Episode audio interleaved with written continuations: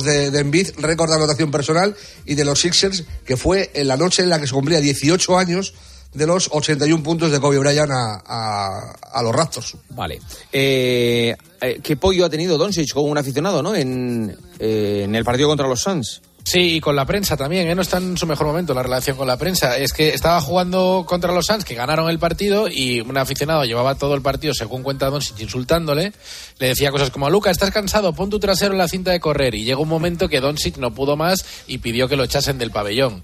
Y luego, efectivamente, en sala de prensa se enzarzaba con un periodista de la ESPN. Con Como McMahon, Tim, ¿no? Tim McMahon, sí, lo hace- pasaba de esta forma.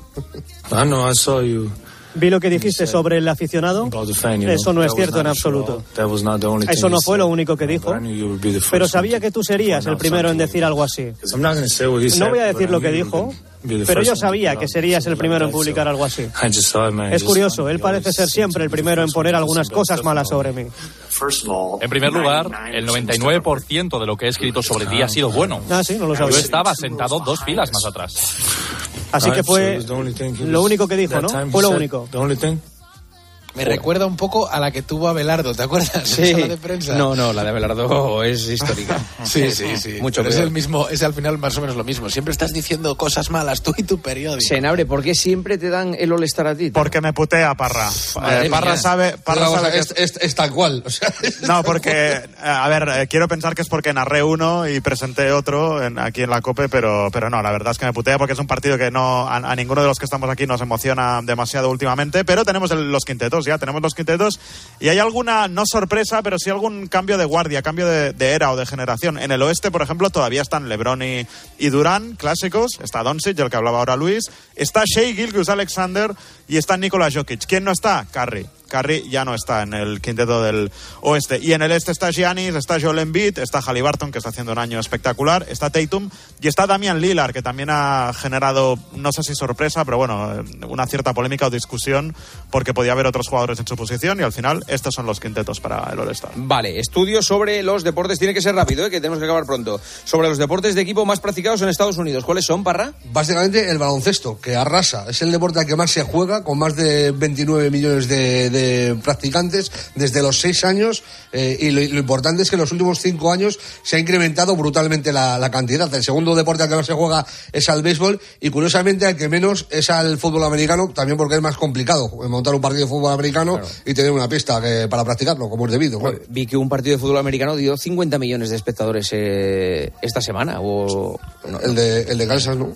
Las audiencias Sí. son brutales. Es el más visto. Impresionante. Es el deporte más visto. Y además de Kansas City Chiefs está todo el tema que hemos contado de Taylor Swift eh, varias veces. Sí. ¿Qué pasa en la NFL? Senabre, ¿quieres decir algo? Nada, es, eh, no, muy rápido. O sea, que ya tenemos las finales de conferencia. Tenemos a los Chiefs precisamente contra los Ravens este domingo en la americana y en la conferencia nacional los Lions contra los 49ers. La Super Bowl el 11 de febrero. Gracias, Americans. Un abrazo. Un abrazo. Gracias. Nos vamos. De eso que vas paseando por el desierto australiano, te encuentras un palo, lo tiras y ¿vuelve?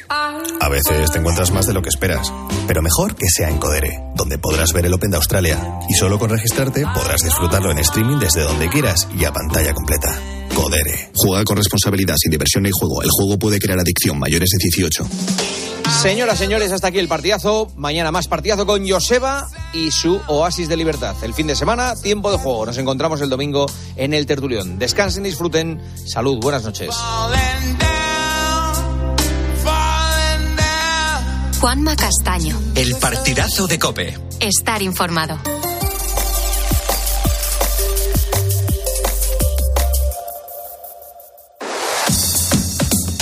Carlos Moreno, El Pulpo. Poniendo las calles. Cope. Estar informado. Muchas gracias, Juanma Castaño, por eh, echarnos un cable a llegar a tiempo y gracias por el programazo que te has marcado en el partidazo en este momento. 1.34, 12.34 en Canarias. Yo soy Carlos Moreno, el pulpo. Eh, comenzamos a poner las calles y es verdad que siempre me gusta echarle un vistazo a cómo vino el día de ayer. Hoy comenzamos el viernes, pues dejando atrás todo lo que nos deparó la jornada de ayer. Una jornada en que la amnistía de Puigdemont sigue complicándose después de que el juez del caso Tsunami vea violaciones de los derechos humanos en la agresión a dos policías. El día además nos deja una buena noticia que nos ha llegado desde Alemania tras confirmarse que allí ha sido detenido el Pastilla. Se trata de un peligroso preso que se fugó pues hace un mes de la prisión de Alcalá Meco Y tras la victoria del Atlético hoy ante el Sevilla, pues ya tenemos a los cuatro semifinalistas de la Copa del Rey. Junto a los colchoneros tenemos al Atlético, al Atlético de Bilbao, tenemos también a la Real Sociedad y al Mallorca. Importante, hoy vamos a hablar de, par- de perros, porque te estoy preguntando en Facebook si te has parado a pensar qué más nos puede aportar un perro. Venga, dale, dale una vuelta a todo esto que nos puedes contar desde ya en facebook.com barra poniendo las calles. Pero claro, todo esto fue noticia ayer. A nosotros nos toca seguir adelante hablándote de historias alejadas de la política y sobre todo mucho más cercanas al día a día de los ponedores.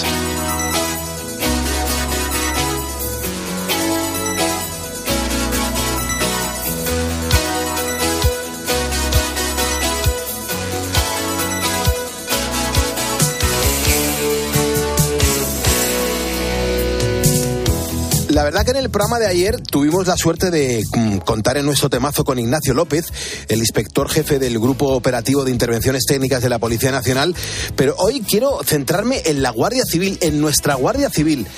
Eh, en, en especial en una de sus unidades más especiales, que es la unidad cinológica, que seguramente no te suene, pero enseguida vas a descubrir qué hacen allí. Tengo a mi lado ya al capitán de la Guardia Civil, David García. Buenas noches, ¿cómo estamos? Hola, buenas noches, Pulpo. Muchas gracias por la visita y a su compañero Jonás García González. Muy buenas noches, Jonás. Buenas noches, Pulpo. Gracias, agentes, por venir aquí. Eh, que están ustedes aquí eh, eh, uniformados. Me hace mucha emo- eh, emoción que estén aquí los agentes de la Guardia Civil contándonos estas cosas tan bonitas que vamos a escuchar. Bueno, pues a nosotros también nos apetece mucho porque, entre otras cosas, yo soy oyente de, de su programa y estoy encantadísimo de venir a haceros una visita y de poder disfrutar de tu compañía, Pulpo. Pues muchísimas gracias. No venís solos, de hecho, nos hemos juntado unos cuantos en los estudios centrales de la cadena COPE y tenemos hasta, hasta perros en este momento. Claro, es que los dos vienen muy bien acompañados por dos agentes de cuatro patas. ¿Cómo se llaman los perretes, agentes? El mío se llama Fénix, es un labrador Ajá. de un año y medio. Perfecto. Y mi compañero es Leo, es un Beagle de 5 años y se dedica a detectar papel moneda. Claro, porque cada perro tiene una función diferente. Están adiestrados para diferentes motivos, ¿no? Por diferentes motivos. Sí, en el servicio cinológico eh, tenemos eh, perros eh, adiestrados en lo que son las especialidades fundamentales, que son drogas, explosivos y seguridad y rescate. Y aparte de estas especialidades, pues tenemos otros perros que son, como por decirlo de alguna manera, que no están distribuidos por el territorio nacional, que están, es proceso en el servicio cinológico, en el Pardo, en la unidad cinológica central, como son perros detectores de armas, de dinero, de cebos envenenados, de restos biológicos o de cadáveres en grandes áreas. Con lo cual, cuanta peor, mm, mejor dicho, cuantos más delitos haya, se tienen que adiestra- adiestrar a más perros, porque claro, los delitos van evolucionando, también el adiestramiento a perros tiene que evolucionar. Sí, nosotros evolucionamos de acuerdo con las demandas de la sociedad, básicamente. Eh, en, general, la- lo que la institución, la Guardia Civil, pues evoluciona según las demandas que nos exige la sociedad. Qué barbaridad. Claro, y, y de eso va un poco la unidad cinológica de la Guardia Civil, ¿no? Que estáis preparados y preparando a, a perros para todo lo que pueda pasar, para todo lo que pueda venir. Sí, de hecho ahora en- tenemos ahí en el Mar Menor, estamos buscando al desaparecido que, al chico desaparecido que desapareció en una canoa, estamos buscándolo con perros de cadáveres sumergidos. Y los perros se ponen a oler ahí el agua. Eh, realmente los vapores, los gases eh, emanan del cuerpo cuando está sumergido, emanan hacia arriba, hacia el exterior, también dependiendo de las condiciones climatológicas y de la temperatura del agua. Pues cuando entra en estado de putrefacción, pues emanan olores y el perro lo que hace es designar eh, cuando encuentra ese olor, pues ladrando. Eh, y, y claro, y, y luego también, eh, agente, tú me estabas diciendo, Jonás, que tu perro está preparado eh, para los dineros, para localizar zulos de dinero. ¿Cómo, ¿Cómo se prepara un perro para eso? Así es. Bueno, pues se prepara como cualquier otro perro detector que llamamos nosotros. Al final es asociar eh, un olor a un premio. En este caso, a mi compañero lo que le motiva es la comida y es el, el, el premio que le doy yo. Ajá, qué barbaridad. Y, y en algún momento eh, el perro, si ha salido de, de su unidad, ha podido localizar a alguien con una cierta cantidad de dinero, un fajo de dinero en un vaquero, él también alerta de que alguien tiene un- una cantidad de dinero donde no debe. Pues mira, eh, no solemos trabajar en, en personas, que decimos nosotros, no buscamos en personas, porque son perros que el- la gran mayoría de las veces lo que hacemos es prestar apoyo a unas unidades de investigación y en la fase de explotación pues damos ese apoyo en entradas y registros, sobre todo. Entonces, ellos lo que están habitua- habituados es a, a- a buscar en, en domicilios. O sea, cuando hay una operación, eh, la casa de unos narcotraficantes, lo que van diferentes unidades es que meten ahí los perros y cada perro tiene una función diferente. Uno busca armas, otro busca drogas y otro perro puede buscar dinero. Exactamente, estamos así de especializados. Pero es que es todo como muy de película, ¿no? Bueno, no, al final son eh, pues lo que nos demanda el trabajo policial y lo que requieren esas unidades que nos piden el apoyo. Entonces, pues nos las tenemos que apañar para tener perros eh, eh, tan variados, digamos. ¿De dónde ha salido Jonás? Tu perro. El... Le- Leo, tu perro Sí, es eso Leo, es. perdón, Jonás eres tú. Eh, ¿De dónde ha salido Leo? Porque claro, eh, Leo tiene su historia. Pues Leo es un caso peculiar porque antes de ser guardia civil, pues era mi, mi mascota. Una vez que yo hice el curso de formación de guía, pues decidí a- aventurarme en su preparación y en su adiestramiento y resulta que todo salió bien. Entonces luego eh, lo presenté, pasó las pruebas veterinarias y, y de actitud y pues nada, tuve que donarlo a la Guardia Civil para poder trabajar con él. Qué orgullo, ¿no? Sí, la verdad que es, es un orgullo. Qué orgullo. ¿Cu- cu- ¿Cuál es la cantidad máxima de dinero que ha encontrado este perro? Pues en un solo día eh, creo que rondaba los 800.000 euros en dos registros. Joder, ¿y, y quién, si se puede saber quién tenía eso?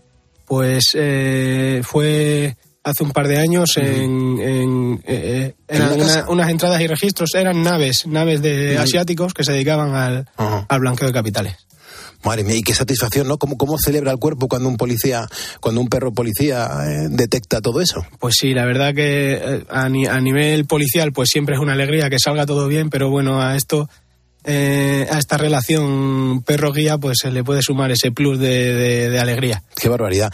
Eh, agente David, eh, cuando nos ponemos a buscar cuerpos, ya sea un cuerpo mm, presumiblemente que nos, nos vamos a encontrar que esté fallecido o alguien que esté vivo, desaparecido, eh, estamos hablando de, palabras mayores, ¿no? El sufrimiento, la incertidumbre, cómo se trabaja, cómo se empieza a trabajar.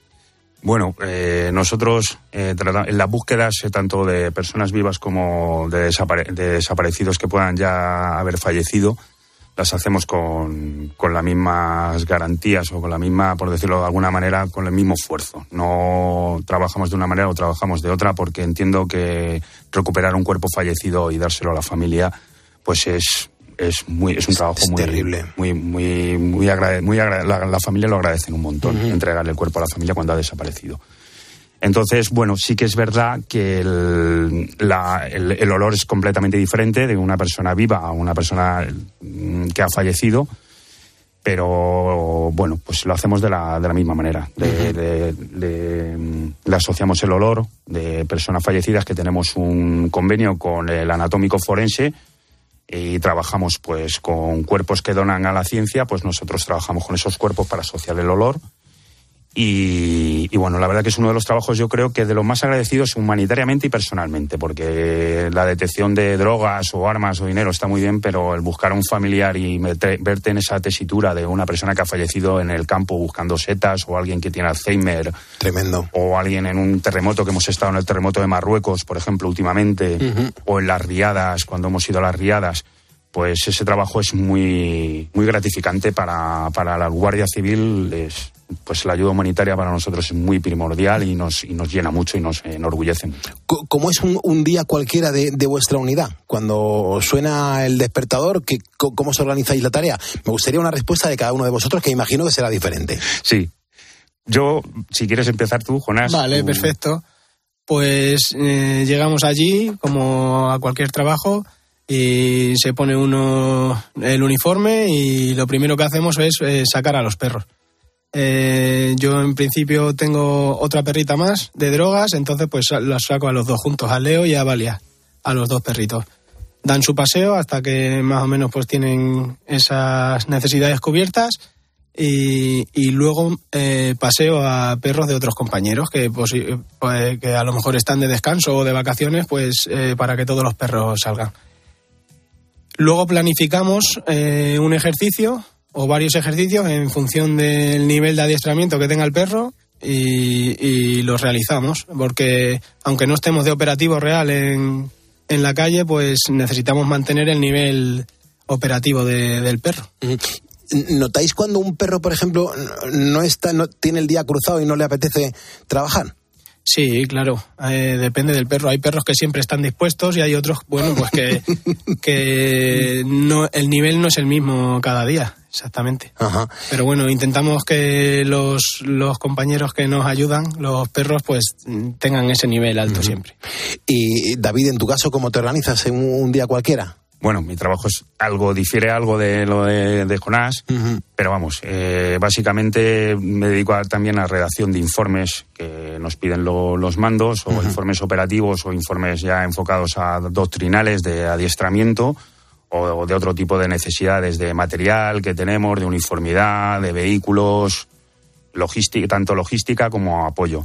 Y también temas pues de manuales operativos y bueno, de reuniones, muchas reuniones también con otros organismos, eh, con la OTAN, trabajamos con la OTAN, con la OSCE, eh, con Frontex. Hombre, Frontex, Eh, nos escuchan mucho de- lo- los chicos y chicas de Frontex. Sí, eh, tenemos eh, de- desde Frontex a, la- por ejemplo, esta mañana he tenido una reunión con personal de Ucrania, con policía de Ucrania, de, de la Guardia de, de Fronteras, que les hemos dado cursos también, eh, porque el centro de adiestramiento de perros también está en el Pardo y les hemos dado cursos. Eh, hemos tenido cinco, cinco alumnos de Ucrania, de policía de fronteras y de aduanas y han estado muy interesados en la búsqueda de armas, precisamente porque hay mucho tráfico, se prevé mucho tráfico de la, a través de la frontera de Ucrania con, por ejemplo, Eslovaquia. Eh, de- con la guerra, pues se prevé que haya mucho tráfico de armas y estamos, estamos haciendo colaboraciones allí. De hecho, hemos estado en Eslovaquia buscando armas eh, con la OTAN. ¿Siempre habéis estado en las mismas unidades? Mm. ¿Siempre habéis estado con los perros o me imagino que habéis tocado un montón de palos, ¿no? En la Guardia Civil. Para mí ha sido una lotería caer aquí en, en- en el servicio cinológico, porque entré de oficial y es muy difícil. Y esto ha sido pues, de las mejores experiencias que he tenido en mi carrera profesional. Qué bueno, ¿no? Sí, sí, sí. ¿Qué satisfacciones lleva ya en la mochila? Pues el trabajar con un animal es totalmente diferente a trabajar con una moto, como hacen los guardias de tráfico, ¿no? Eh, la moto siempre arranca, o siempre suele arrancar, ¿no? Eh, el animal pues requiere otro tipo de necesidades y al final ese binomio que integramos los dos pues mm, es- llega a ser una relación muy muy interpersonal. O sea, de hecho, pues, bueno, ya son seres sintientes, ya se puede decir sin ningún complejo con la nueva Claro. reforma del código del código civil. Y bueno, la verdad es que esto es una maravilla, trabajar con, con animales. Y también los compañeros tienen una idiosincrasia especial. Los que trabajan con los animales, yo estoy muy agradecido a los compañeros que tengo en la unidad cinológica central, en el servicio cinológico, porque me han hecho el trabajo muy fácil, son gente muy entregada, muy entusiasta. Y la verdad es que ha sido uno de los mejores destinos que he tenido. He tenido otros destinos, porque son 30 años de, de carrera profesional, entonces bueno. he, dado unas- he dado unos cuantos tumbos. Qué bueno. Eh, Jonás, ¿y, y tú entraste en la Guardia Civil precisamente para estar donde estás?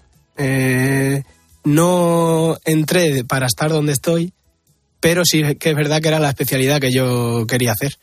Yo he estado cuatro años en seguridad ciudadana en diferentes puestos, eh, en las provincias de Cáceres y de Toledo, y luego hice el, el curso de guía de perros y desde entonces, desde hace cerca de tres años, pues me dedico a- al adiestramiento de- de perros. Mucha experiencia en la unidad mm, de, de calle, de seguridad urbana y ese tipo de cosas. Me, me imagino que ahí aprendes un montón y, y luego te viene muy bien para eh, poder educar al perro y que se ponga a buscar y a detectar dinero. Sí, así es. Claro, hay que sacar provecho de todo tipo de situaciones y, y en seguridad ciudadana pues se viven eh, todo tipo de situaciones. Eh, cu- Cuando una persona se puede mm, mm, poner a subirse en un coche y, y llevar, he leído una noticia hace tiempo, y llevar dos millones de euros en efectivo.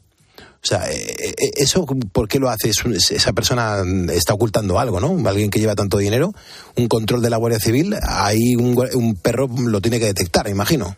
Sí, hombre, si hablamos de esas cantidades no creo que tuviéramos ningún problema en detectarlo. Y obviamente si hablamos de esas cantidades y no están eh, declaradas, pues hablaríamos de, de un ilícito. Claro, hablaríamos luego, ¿no? Cuando, cuando Exactamente. se aleje. Digo yo que, mm, que los perros dan muchas satisfacciones, pero mm, mucha gente a lo mejor mm, piensa que su perro valdría para eso. ¿Todos los perros valen para, para trabajar, para estar en la Guardia Civil? No, no, todos los perros no valen para, para entrar. De hecho, el labrador que tengo es un poco, bueno, ya lo podéis ver cómo está aquí. Está tumbado Está y, y, pasa- y tan a gusto. Está tumbado aquí como si pasara la vida, ve la vida pasar. O sea, yo le tiro la pelota, a la, a la quinta vez que le tiro la pelota me mira diciendo, vale ya de tirarme la pelota, ¿no? Y es un poquillo manta, le llamamos la manta paduana, no sé, estoy intentando hacer todo lo posible con, con comida, porque es labrador y le encanta la comida, para adiestrarle. Sí que la obediencia la tiene perfecta, pero lo que es la, ya la detección, la fase de detección, pues le está costando. Entonces, nosotros sí que, a, a ver, es un perro donado, yo no, no, lo, no lo elegí yo, me eligió él a mí, porque vino donado de una familia que le estoy muy agradecido, a, si me está escuchando, a la familia que donó a Fénix, y, y vino ya impuesto, ¿no? Y entonces tienen, tienen unas características. Ellos, ellos, nosotros les hacemos unas pruebas. Nosotros tenemos de adquisi- para adquirir animales, mm, eh, tenemos tres, tres fuentes de adquisición. La donación de particulares, la compra y la cría, la cría nuestra. Entonces, en la compra sí vemos las características de los animales porque los compramos de un año a dos años y les hacemos unas pruebas, ¿no? De, de búsqueda, de, de socialización, de si tienen miedos, no tienen miedos. Entonces, pues la elección ya básicamente sabemos que va, que va a funcionar el animal. Luego ya en lo que es la cría y la donación, pues ya encontramos ahí la cría que hacemos nosotros propia y la donación, pues bueno, unos perros salen de una manera y otros de otra. Claro. David, cuando ocurre una catástrofe, eh, eh, ¿vuestra unidad está preparada para salir corriendo eh, a la hora que sea? Sí, nosotros tenemos servicios de guardia de localización eh, y estamos pa- para activarnos mm, en cualquier momento. De hecho, ahora tenemos un proyecto que nuestro nuevo jefe está impulsando, junto con el general de la Jefatura de Unidades Especiales y de Reserva y nuestro coronel jefe del Servicio Cinológico, están impulsando la integración en equipos conjuntos en el Mecanismo Europeo de, Prote- de Protección Civil. Y bueno, pues eso va a ser un reto, el poder formar parte de la Guardia Civil, de, de ya estar más, más, más adiestrados y el contingente más preparado para poder atender esas necesidades en territorio, bueno, en territorio nacional las atendemos y se trata también de hacerlo a nivel, eh, a nivel de Europa. Y entonces sí, sí estamos preparados para salir en cualquier momento, pero cualquier tipo de detección o cualquier tipo de necesidad tenemos guardia de localización y, y en cualquier momento podemos salir. Tremendo. Jonás, eh, ¿tenéis ahora mismo pendiente alguna operación de salir con perros a detectar dinero? Eh, ¿Eso lo, lo tenéis organizado? tenéis eh, Sabemos que la próxima semana, el jueves, hay una operación. Eso ya lo sabes, lógicamente no me lo vas a decir, pero, pero ¿sabes que eso ocurre? ¿Ya lo tenéis planificado y os tenéis que preparar con los perros? Depende, depende de cómo vaya la operación y de la unidad que nos solicite, pues hay a veces que hay ciertos días de previsión y hay, otros días, hay otras veces que es inminente, que salimos de un día para otro. O sea, eso es una operación súper gorda que nadie puede saber nada y dicen, hay que salir ahora mismo con los perros. Exactamente, muchas veces por eh, guardar ese secreto, pues nos avisan el día antes y, o, o incluso unas horas antes. Bueno, y, y todo esto lo hacéis por la sociedad. O sea, esto Pues- lo, hace- lo hacéis por España. Sí, sí, nosotros nos debemos a- al ciudadano. O sea, nuestra vida no se entiende de otra manera. O sea, yo no entiendo mi vida de otra manera. Eh, nací para esto y, y por eso nos diferenciamos de, de las personas eh, civiles. Daríamos nuestra propia vida por el ciudadano. Eh, si hay una guerra o hay un tiroteo, tenemos que ir para adelante. El ciudadano, por regla general, pues se parapetaría o lo que fuera. Nosotros nos entregamos en cuerpo y alma a la sociedad, que no quepa ninguna duda. Máxima admiración por la Guardia Civil, ¿eh? Muchas gracias, Pulpo. Máxima admiración Muchas por la. Guardia Civil. Muchas gracias. O sea, os debemos mucho, os agradecemos mucho vuestro servicio. Y por eso yo creo que estáis tan valorados en la sociedad, aunque no lo creáis, ¿eh? y aunque últimamente también estéis recibiendo ciertos palos, pero no es el momento. La sociedad está con la Guardia Civil. Y más por este tipo de cosas, ¿no? Porque es que tocáis todos los palos y lo hacéis por los españoles. Jonás, tú eres muy joven. Sí, tengo 30 años. Y estás, no te emociona el cuerpo este, o sea, no te emociona todo lo que hacéis. Sí, además eh, me viene de vocación, pero me viene de tradición familiar también. Mi abuelo fue guardia civil y mi padre es guardia civil. Entonces, pues son valores que he vivido y he adquirido de- de- desde la familia. Es una pasada. Nos escuchan todas las madrugadas muchos compañeros de toda España, muchos agentes, los de verde, los nacionales también, y ahí están, al servicio del ciudadano. Eh, ¿Cómo, van evolucionando los cuerpos? eh? ¿Cómo se van poniendo un poco en paralelo a la sociedad? Y, eso me gusta ahí bastante. Sí, sí. eh, yo puedo hablar que llevo 30 años ya en la Guardia Civil y y las nuevas generaciones, aquí Jonas, mi compañero Jonas, es depositario de, de nuestro de nuestros conocimientos, de nuestros valores y, va a ser pues el, que continúe con el camino ¿no? Entonces ellos, él es licenciado, él es graduado en ciencias medioambientales y es un estupendo guardia civil con otras ideas, con otras inquietudes eh, diferentes a las que yo cuando entré yo y tiene otros conocimientos, evidentemente. Entonces la Guardia Civil evoluciona con la sociedad. O sea, somos fiel reflejo de la sociedad. Mm, Entonces, pues bueno, estamos contentos, orgullosos de ir adaptándonos a los tiempos y de evolucionar con, con la sociedad, porque no podemos anquilosarnos en el pasado. Sin perder la, la tradición militar, bueno, nuestro, eh, que somos militares, eh, el cuerpo de naturaleza militar, y bueno, y la disciplina, y, pero bueno, hay otros valores muy importantes como es el honor eh, y la lealtad, el sacrificio, y bueno, pues eh, yo creo que eso, ellos son depositarios de nuestra tradición Valores que militar. emocionan, valores que emocionan. Así es. Jonás, yo ha sido un placer también conocerte y, y lo que me gusta es que, joder, tienes 30 años, tienes toda la vida por delante y estás al servicio de los españoles y de la Guardia Civil y yo te lo agradezco un montón. Muchas gracias.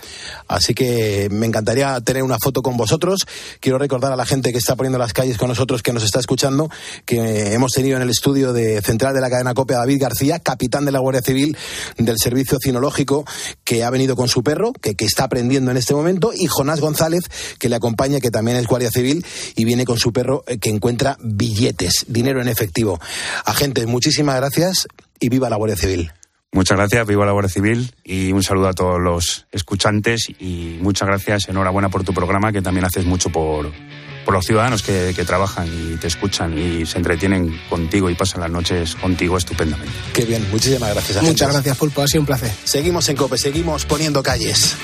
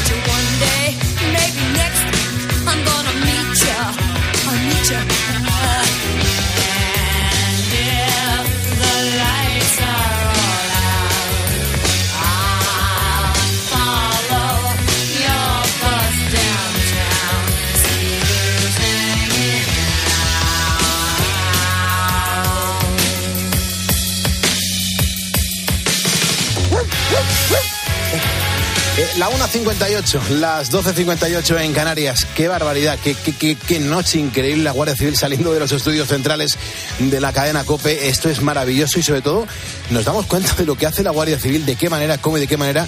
Y hoy con los perretes, increíble. Por eso te estamos preguntando hoy en facebook.com barra poniendo las calles que además de bueno de, de- la compañía que hace un perro, ¿para qué más nos puede eh, aportar? ¿Qué más nos aporta un perro? Hay un montón de mensajes que nos estáis dejando y que por supuesto en estas cuatro horas de radio que tenemos por delante hasta las seis de la mañana os iremos leyendo.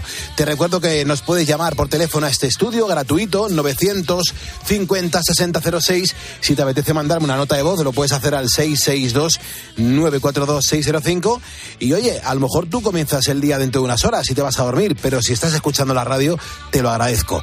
Nosotros ponemos las calles y siempre alejados de la política.